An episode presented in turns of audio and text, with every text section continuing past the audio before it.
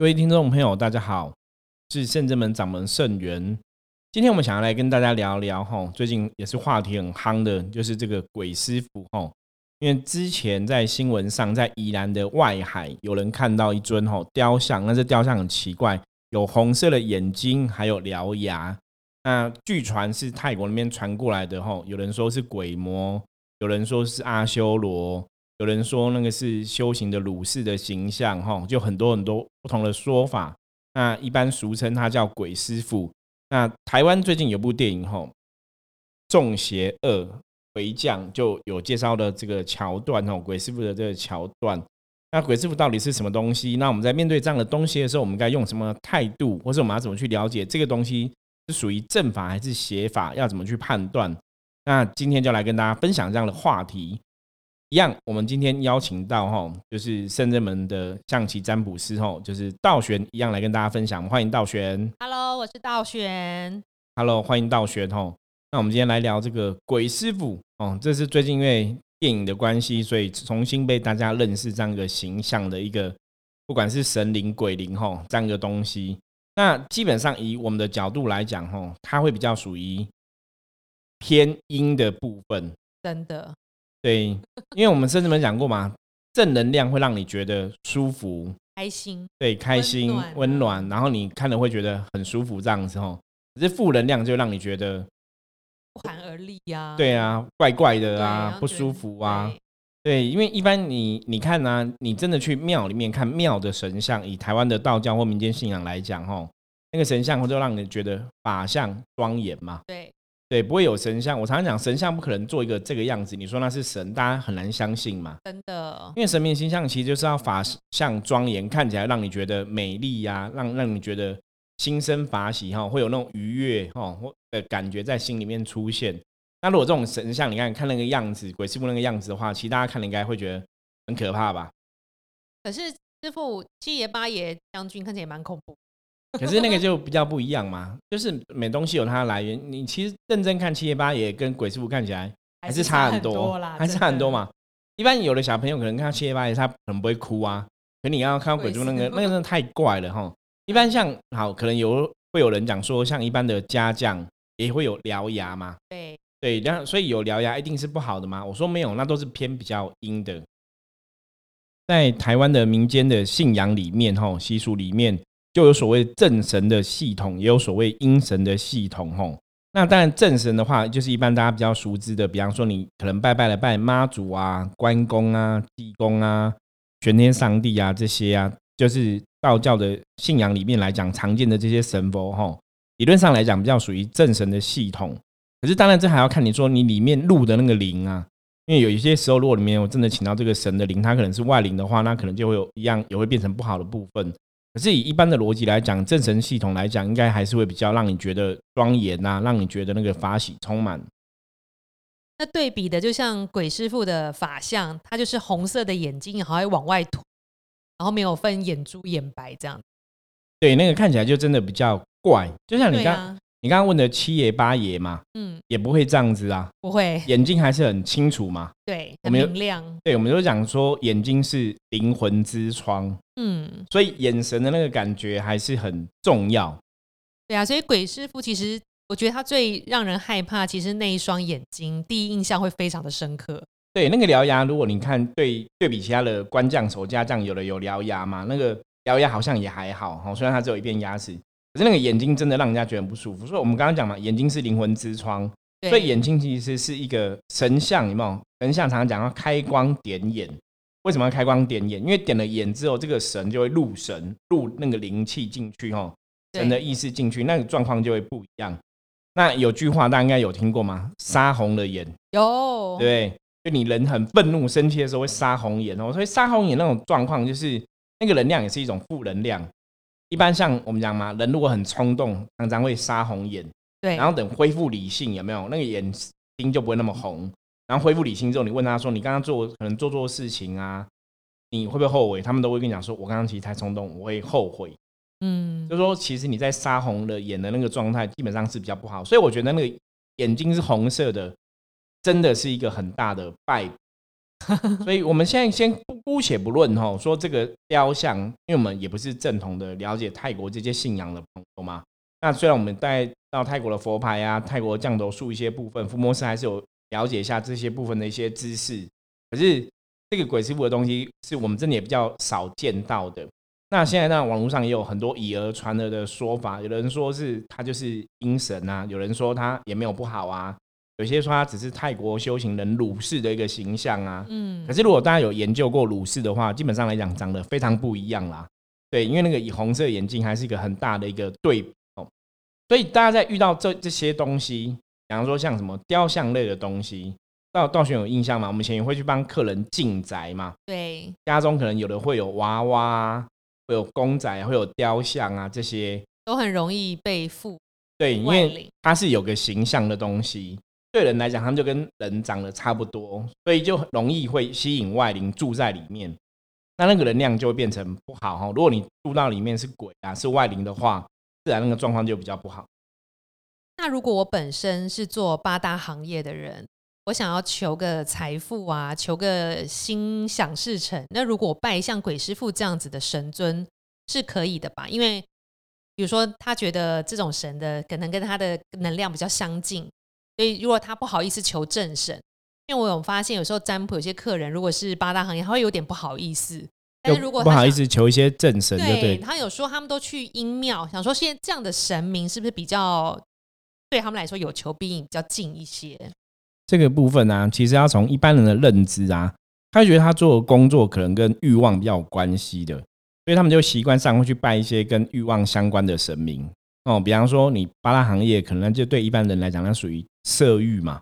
对，对他们有的就不好意思拜说正神。比方说，有的就觉得自己做这个是比较偏门，有的是做赌博的哦相关的，有些朋友是做那种类似相关比较偏门的行业。他们的确会比较容易去求偏门的神，嗯，因为他们觉得这个东西是偏门，或者说有一点点好像不是那么合法的话，如果求所谓的正神，是不是你好像自己跟警察讲说我在做这个事情做坏事，然后要求正神，所以他们容易走偏的。所以你看，像我看电影里面演演示的鬼师傅，就说那个是吸毒的啊、赌博的人在拜，对，就是比较偏门的一个部分这样子。所以这样子算还是会有不好的影响吗？如果我走偏门，我拜这样的神，就是不会受我不会受负能量的影响吗？对，这个就要看了，因为负能量其实有很多种。比方说，有的负能量，因为拜偏门的神呢，基本上来讲，它就比较属于是一种利益交换。好像师傅之前有提，对，那为什么利益交换会成呢？我常常讲，因为这些它不不属于正神系统的这些鬼神啊，基本上他们是不管因果法则的。他们都是很单纯，是反正你对我好，你给我钱，我就帮你嘛，因为我有能力嘛，我有这个法力，我这个神通，我这个鬼通哦，或魔通，你你给我我想要的东西，我就可以帮你。那他们通常都处于一种利益交换。比方说，你看那种国外的电影有没有跟恶魔打交道？你就是要献出你的寿命嘛，献出什么东西？啊，什么鲜血滴血的也有，对对对，能量什么的。那可是这样子，比如说我们折损了，比如寿命福报。那下辈子福报不是变更浅薄？对，一你跟他们打交道，一定都要付出某种代价，因为我们讲阴神就这样，马上跟你交换嘛，所以他可以直接给你想要的，比方你要求财，你要求感情，他们通常就是反正我就保佑你嘛，我就帮助你。这个跟以前人家常常讲的养小鬼那一种，其实有点像。嗯，所以我们常常会比较建议，当然你不要去跟阴神打交道比较好嘛，你当然靠自己努力嘛。可是因为有些人他就是做偏门的，他们也许有他们的生活苦衷啊，或者怎么样等等的原因，我们不可考。可是他们对跟了阴神打交道，他们就希望说我用最快的方法，我给你钱，或是以前像有些人神明还愿会跳跳舞嘛，对，跳个艳舞啊什么的，就去交换利益，所以才会让这些我们不要讲说可能比较偏偏门的邪魔歪道的东西。为什么？在现在这个时代哦，大家已经资讯接触这么多了，为什么还是有人去接触这些东西？我觉得那就是因为人类的欲望在主导这一切，所以是人类的欲望让这些呃神明存在，让这些对，所以阴庙的阴神存在嘛。所以当那就是当有人类的一天，就一定会有这样的 能量。对，所以有人类的时候，其实人类都有七情六欲嘛。对，欲望一定会存在，必然是如此嘛。那只是说在这个过程里面，你要怎么样？我们修行，或是你在人世间，我们常常讲就是要。减少这些欲望的影响，让你自己跳脱这个东西。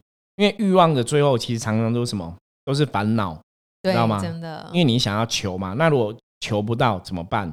那有时候求到之后，你又怕失去，所以最后其实回到源头都是烦恼。那这个就要特别的谨慎。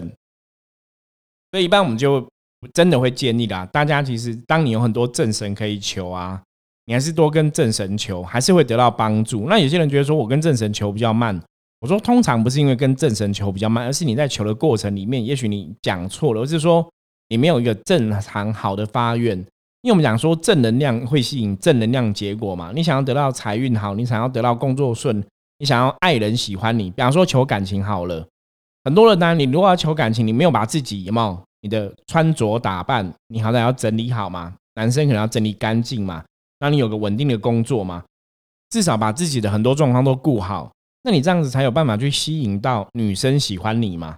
可是如果你没有把自己顾好，你就想说，那我去求神保佑我的感情，那种逻辑其实蛮怪的。对啊，要神也要人，自我要改进的地方还是要多多加油了。对，这个很重要。就像倒选以前我们去进宅有看到一些有人在拜那种雕像，那也不能讲雕像，那比较像是公仔或是一些艺术品，有没有？嗯，如果有形象的话，其实我们的判断也是这样子吧，就是你看起来舒服的，觉得好像没有怪怪的，就会比较舒服。我记得我以前看过那种类似有点像芭比娃娃，就是那可是那个头发超长，对啊，那种娃娃的形象，你知道，大家如果看过，有的芭比娃娃做的很漂亮可爱，你就觉得舒服；有的看起来其实就是觉得有点怪怪的，你知道吗？就特比如特别惨白啊，然后眼神不对啊，对，或是说放久了，然后有点褪色啊，就是会觉得很怪啊。那种其实它就会有负能量依附在上面，就比较容易。对啊，我还记得有一次去进宅，有一个那个绒毛的娃娃，觉得绒毛娃娃是可爱的，可它真的就是像师傅说褪色，然后有点灰灰脏脏的，然后好像那个眼睛鼻子的线有点脱线，然后我们知道那个里面确定有负能量之后，原来后来那个家长说他的女儿长期只要伤心难过、情绪不好的时候，都抱着那只娃娃哭。然后就那这这样会吸收很多他的负能量在上面啊，伤心难过的情绪。对，就是你开心他就放在旁边，但你不开心、难过、受委屈，就就一直拿那娃娃跟他讲话，然后这样子，然后对他哭，对他诉苦。就那个娃娃真的，我们进化了很久，对，才把他这个能量调整好。那如果有些时候进化没办法调整好，我们就会建议客人要对你要断舍离，就把它丢掉或换掉哈。哦，有了宗教方法处理这些东西，有的是把它烧掉了，哦，就宗教的处理方式。那因为它已经吸收了太多负面的东西，就我们常常讲嘛，能量的确是存在大家生活周遭，包括你用的东西。我我记得以前我们在修行的早期的时候啊，我们曾经有个师兄很好玩，因为能量你用的东西嘛，跟你生活东西都会有能量影响。所以换个角度来讲哦，比方说我们在用电脑，对不对？你在用 notebook，那个 notebook 是你每天在打的嘛？电脑每天你在打。其实也会有负能量。那我那个师兄就是他电脑可能宕机，有没有有负能量之类？对他不是贴符，大家不要想太多。可是也跟贴符差不多，他就帮电脑疗愈，你知道吗？就是把那个负能量净化一下，哎，可能宕机的状况就会减轻。其实还蛮好玩的。不过逻辑来讲是可以接受的。对呀，如果娃娃都会产负负能量，电脑一定有会。对，所以，我们生活的周遭，你碰到全部的物品啊，我常常讲，就是你要让这些物品维持到好的能量，其实是很重要。如果说他们真的有负能量的话，你还是要做一定的净化跟清理，那对你也才会比较好，甚至对物品也才会比较好。像之前日本就有八百万神的说法，道神有听过吗？有诶，想说日本超厉害的，八百万神是多么的多。对，那八百万神的说法就是说，他们就是觉得每个物品都有一个神。比方说，你用了雨伞就有雨伞的神，你你懂吗？然后你盖了棉被也有个棉被神，对吗？像那个卡通鬼太郎，对不对？对，就有那个 棉被，哎，那是棉被吗？还是什么毛巾之类的？对，对，就是有那种，就是你用的东西都有它的神。比方说，你用了 notebook 就有 notebook 的神这样子哦。所以日本是用这个角度来看，就跟我们圣人们伏摩斯一直在强调的能量，其实是有道理的。就每个东西、每个物品都它代表能量。可是我们一直重复的讲嘛，会让你觉得舒服的，让你觉得安心的，或是普遍大家都觉得 OK 的东西，那可能就是比较正面正向。对，那因为我们刚刚这样讲，为什么要特别讲这句？如果有些人说，哎，没有，我看鬼师傅那个形象，我觉得我很安心啊。对，这样子有点太凹了，你知道吗？太硬凹了哈。对，对，因为我刚刚讲，因为那个对普遍的社会大多数人的观感来讲，还是比较偏不好的，大家看来是会觉得不舒服的，所以那个可能就有点负面的东西在里面。那如果比如说像鬼师傅是从海海边这样子冲上来的嘛？那基本上其实我们是海边看到冲上来的神像娃娃什么，其实是不是还是不要捡比较好？都比较偏阴的，比方说像海边的，有些人会把你可能以前拜拜一些落，我们讲落难神明，他们就是拜拜觉得这神明没有保佑，就乱丢，你知道吗？那这些过来的其实还是要看，还是要看。飘上来是一尊观世音菩萨，脸很慈悲。我这样要不要剪呢？因为因为通常这种都还是要再处理过，因为为什么？因为你知道台湾的信仰啊，早期其实有些神像也是这样子飘过来的，对。可是比较多是跟着先民从唐山过台湾嘛，带过来对带过来那个就比较 OK。那如果飘过来的神像，有的是好的，有的可能是不好，我觉得那个都要再判断。可是最好的方法，我们的建议是你还是要去处理那些神像。嗯，它还是要经过一定的净化处理，甚至要请神开光点眼安坐，这些仪式都不能少。不要贴纸。我举个例子，我为什么刚刚讲眼睛是灵魂之窗？早期像大家可能有看过，如果一个神像啊，你去佛具店买一个神像，如果它神像是没有点眼的，就说神像是没有画眼睛的，大家去感觉，基本上它也会不好哦。对啊，因为很像翻白眼。我对对对，就是 神像都没有画眼睛，其实那也不对嘛。所以我常常讲，为什么请神像你还是要开光点眼，它还是有它的道理跟逻辑。所以大家在面对这些东西，即使你对，比方说你可能对泰国的信仰也不了解，你对这些东西的背后的来源哦不清楚，因为有很多它其实是属于那种当地的文化，比方说当地的巫师的文化，当地的原住民的文化，他们的一些。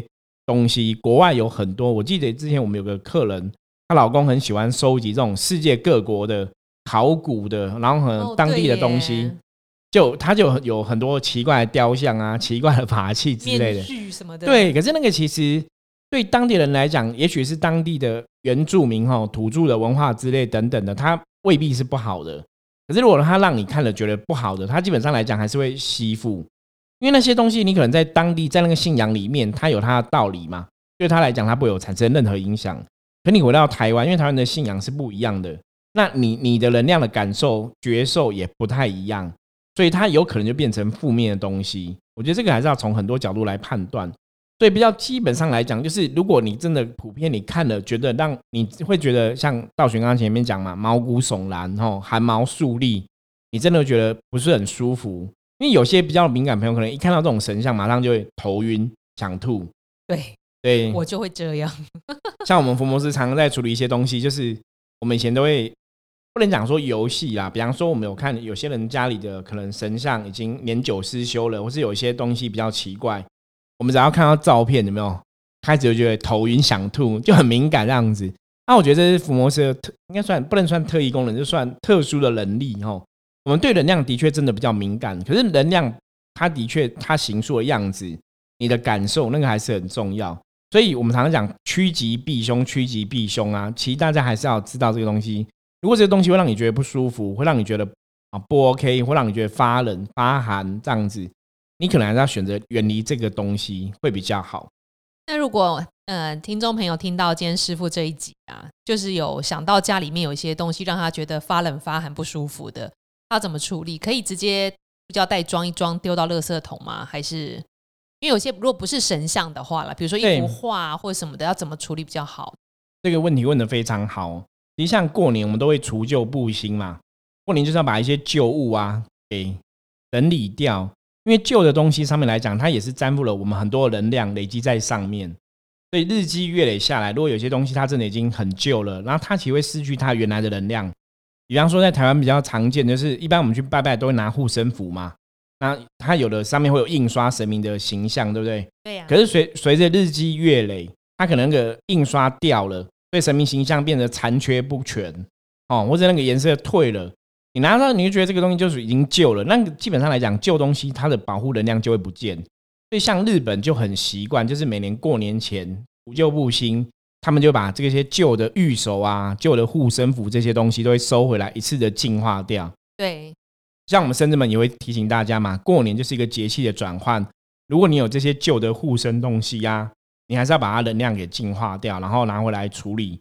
对，那一般如果大家在住宅里面比较好的，就像我们会不会去帮大家进宅嘛？清净屋宅的能量哈，让整个家里的能量重新再来一次，然后得到净化。那一般比较简单的方法，如果你没办法说真的请到深圳门的人去帮你进宅，或者请其他老师帮你进宅的话，就是我们那个连接都有放，有没有？我们资讯栏都有放，就是我们那个净化喷雾哈，来买回家喷洒一下。对，因为净化喷雾超好用，真的那个是非常好用。那个如果厉害了，如果你是对能量比较敏感朋友，你应该会有感觉。因为它我们已经出到第三代了。对，而且其实一直都，而且那个当初的里面的要用什么样的内容物啊？其实我们是问菩萨，菩萨同意的，然后再请神佛来加持哦。所以我觉得那个效果真的还蛮不错，就是简单，你只要喷一喷就可以对一些东西基本的净化，可以达到一本净基本净化的作用。那当然，如果他录的是所谓的外灵，讲妖魔鬼怪或是鬼魂这一种的阿飘这一种的，那个能量意念比较强。有些时候可能真的就要做更强力的净化，那就要看状况。因为有的你用喷雾可能效果还不错，有的如果他那个怨念执念是比较强的，你可能就要有不同的净化方法。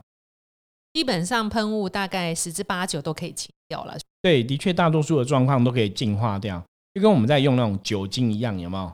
大部分的细菌都可以杀掉。那除了真的比较困难的，可能比较难预防之外，其实像我们。之前有一阵子哈，很常在处理一些泰国来的佛牌，然后古曼童，还有一些神像类的东西。对，所以这些东西是真的不能带吗？还是有些人适合，有些人不适合？我我之前曾经去泰国啊，就是那时候我跟一些朋友去泰国拜访那种降头师，就是想要了解一下，有点像那种实地考察，了解一下降头师到底在做什么。那降头师其实就讲的很直白哦，因为那个降头师基本上你知道吗？我们是付钱给他的，所以你付钱问问题，他就讲的很直白。那当然有些术法他不会特别讲，他就讲很直白，说佛牌真的有分阴牌跟哦跟正牌哦。什么叫正牌？正的佛牌就是说它里面请的是佛菩萨，有点像说，比方说这个佛牌是药师佛，就跟我们台湾认知的一样嘛，你就请药师佛能量进来，对他们就请这个正牌的能量。那像他们有所谓的古曼童嘛。对古曼童他们讲的是童子，那他们这种童子跟如果是正式的，他可能是佛教正式佛教出家的师傅。大家看泰国有些师傅，他们有的是属于那种就是降头师，降头师他基本上是属于泰国的民间信仰，他不是佛教的师傅。所以在泰国的话，如果他是真的是剃光头的出家的佛教的师傅的话，他们通常做了佛牌。比较正统，嗯，包括他可能做那种童子牌，对不对？他里面就请那种类似佛菩萨那种什么金童玉女那一种的，对，然后他可能就请金童，那就从天上的神来，对。那他佛牌可能就请药师佛啊、地藏菩萨，那个就是属于佛的系统，就比较 OK。可是有些做阴牌的，像我们问那个降头师，他就是很直白，他们就做阴牌。那为什么要做阴牌？阴牌他们直接去，它里面的材料就有很多种。对，我们之后有机会再来跟大家聊，然后那可能会有那个。刚刚大家讲了什么私油啊等等之类，对对对，我觉得有机会我们再来做一集节目，跟大家聊聊泰国。我们之前去泰国拜访降楼师这些的一些经验谈，这样子哦，让大家多了解一下知识。那比较重要是这些东西为什么还是会有人拜？因为真的有时候大家会觉得求阴牌啊，我刚刚讲嘛，因为阴牌它是不受天地人三界来管理的，你知道吗？他是不管因果这种东西，也不管什么冤亲债主这种东西。他们的想法就是，你帮我，我就帮你；你给我什么，我就给你什么。所以他们是比较直接的。所以通常有些人在拜这种佛牌、阴牌的，你会觉得特别有效，效果特别强，来得快又来得狠，来得准。对，所以那很可怕。可是那基本上那就是一种利益交换嘛。那我们说有风险，就是你今天跟利益交换，他 OK 嘛？如果哪天他心情不爽嘞？因为他们通常不是真的修的很好的，你知道吗？是比较有人性，因为他们本来是鬼的身份嘛，变成佛牌这个状况的话，比较阴的话，他会不会突然反悔？我觉得这种东西都很可怕。而且其实那种降头师，他们其实都有他们的方法在管这些鬼。是哦。其实他们在设定那个佛牌的意念的时候啊，他们都有他们的方式在叫那个鬼乖乖听话。下一次要跟我们分享吗，师傅？对，所以我们下次可以好好来聊一下我们知道的部分哦。那为什么要知道这些东西？我常讲，伏魔师虽然我们不是各个宗教都非常通，可是你大概了解一下那个能量系统是怎么一回事，你才能知道说我要怎么让自己趋吉避凶。所以我们了解越多之后，你就发现说，基本上来讲，我还是建议大家，你可以跟正神相处，你就不要去跟阴神相处。那阴神一定都不好吗？其实未必。我要讲，我们很客观讲说，阴神一定不好，其未必。可是会不好的原因，就是因为阴神它还是偏阴的能量嘛，我们人是属于阳的能量，所以阴阳的能量基本上来讲还是会有冲突。对啊，像刚刚师傅讲的，佛牌其实有正的佛的能量跟阴的，大家尽量是求正的，因为就我们的经验来讲，如果是阴的佛牌啊、古曼童那些，你真的是请神容易送神难，都要处理很久。当事人都发现状况有点不对了，比如你不想拜了，有些状况了，对，但要请他们离开的时候，其实是不很麻烦。对对，所以好，这讲了一个重点，就是为什么阴的不要接触，因为很多人求阴的一开始有效嘛，可是你有的是他可能你还要念佛回向啊。我有以前有听过有些人说，你请佛牌，你每天要念佛回向给他，这样子彼此供养，就是没有那么恐怖啦，一定要什么用血去养，你知道吗？可是有人会跟你讲说，你就是念佛，让他得到能量加持。那如果你没有念佛能回向能量给他，那可能就吸你的能量。那你的能量如果不好，一开始你是用利益交换嘛？你觉得哎，我得到我要的金钱了，我得到我的感情，我可能觉得 OK 嘛？可是后来你搞不好能量被吸太多之后，你觉得你开始其他事情不顺，对，你想是健康越来越糟，你想要停止的时候，那就没办法停止，你就会比较麻烦。对，所以为什么我们会遇到很多朋友来处理佛牌这部分的事情，就是早期可能拜请了都觉得还蛮好了。可是日积月累下来，你到后来你反悔了，那就才是问题开始的时候。对啊，所以大家真的还是要谨慎一点啦。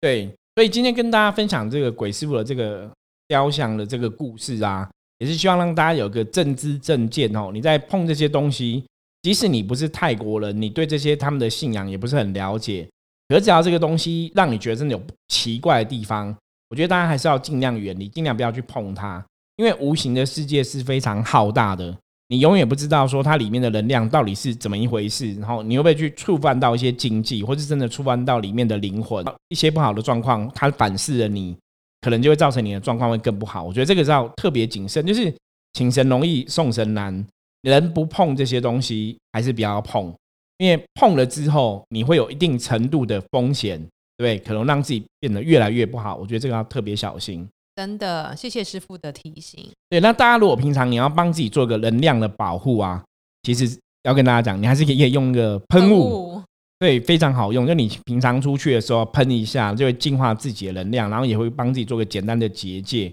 就像有个防护罩这样。没有错，像我们有很多在从事医院工作的朋友啊，护士啊，他们就会这样喷一下，然后再去上班，然后回家之后再喷一下，不要把不好的能量带回家。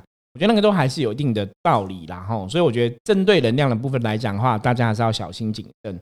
好，那我们今天就介绍到这里。如果你有不了解的话，或是你想要知道更多的主题内容，欢迎你通过 LINE 跟 IG 跟我们联系。我是盛元，是道玄，我们下次见，拜拜，拜拜。